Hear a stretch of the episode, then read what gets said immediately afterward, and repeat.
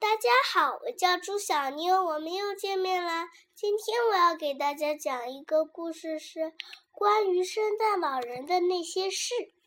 圣诞老人为什么会长大胡子呢？其实，圣诞老人并没有胡子，这确实是一个问题。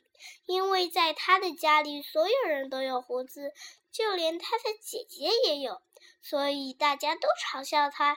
而他由于没有胡子，总觉得自己像光着身子一样不自在。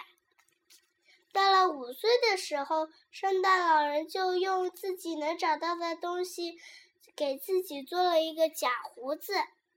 从此，圣诞老人就一直带着自己的假胡子，从来没有取下来过。大概他自己也忘了这胡子是假的吧。所以在圣诞节来临的时候，当你在商场里面对十几个圣诞老人时，你该怎么分辨他们的真假呢？很简单。在征得父母的同意后，伸手拽一拽他们的大胡子吧。如果圣诞老人打抬手打你了一巴掌，那他就是假的圣诞老人，因为他的胡子是真的，你弄疼了他。如果他自继续微笑，依然和蔼可亲，那他就是真的圣诞老人。因为他的胡子是假的，不不会觉得疼。圣诞老人总是很和蔼吗？才不是呢！在他小的时候，尤其是吃饭的时候，圣诞老人也是调皮捣蛋的厉害。圣诞老人，快吃菠菜！不不不，我不喜欢吃菠菜，好难闻。圣诞老人，快吃花菜！不不不，我不吃，不喜欢吃花菜，好难闻。圣诞老人，快吃鱼！不不不，我不喜欢吃鱼，好难闻。这样闹来闹去，要闹上好几个小时呢。一天，他的父母再也受不了了，就把他赶出了家门。圣诞老人只好去找工作。在换了好几份工作之后，他应聘成了一名国际礼物分发。但圣诞老人的性格不太好，所以工作并不顺顺利。他讲恐怖的鬼故事，做可怕的鬼脸，有时还会和孩子的父母吵架，用礼物砸他们，把孩子们吓坏了。那么，圣诞老人是怎么变得像现在这么和蔼的呢？是这样的，父母和孩子们实在受不了圣诞老人了，他们就在门后放了捕兽器，想把圣诞老人抓起来。被抓了几次之后，圣诞老人终于认识到了问题的严格严重性。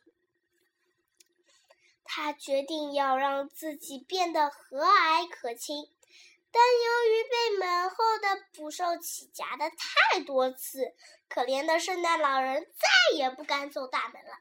从此以后，他都是通过烟囱进入各家，送出礼物。圣诞老人这么胖，那他怎么爬得进烟囱的呢？其实啊。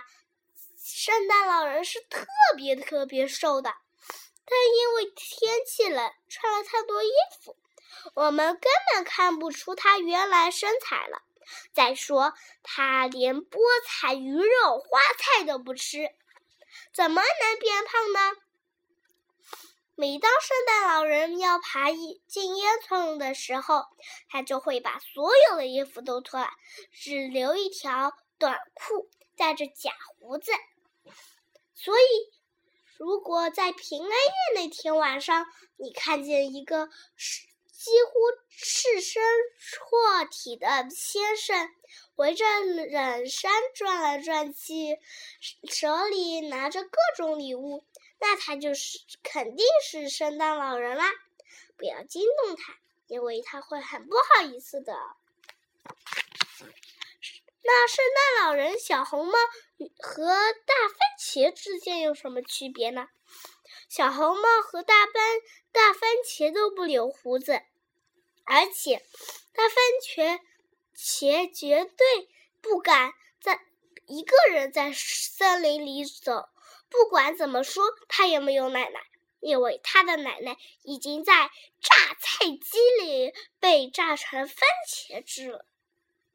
如果我们不不相信世界上有圣诞老人的话，他会变成什么样子呢？他会感感冒，然后变得很小很小，像一只红红的鸡蛋，但是还有大胡子。圣诞老人会死吗？不会。因为只要有人相信圣诞老人的存在，有人等待着他的礼物，他就会一直活下去。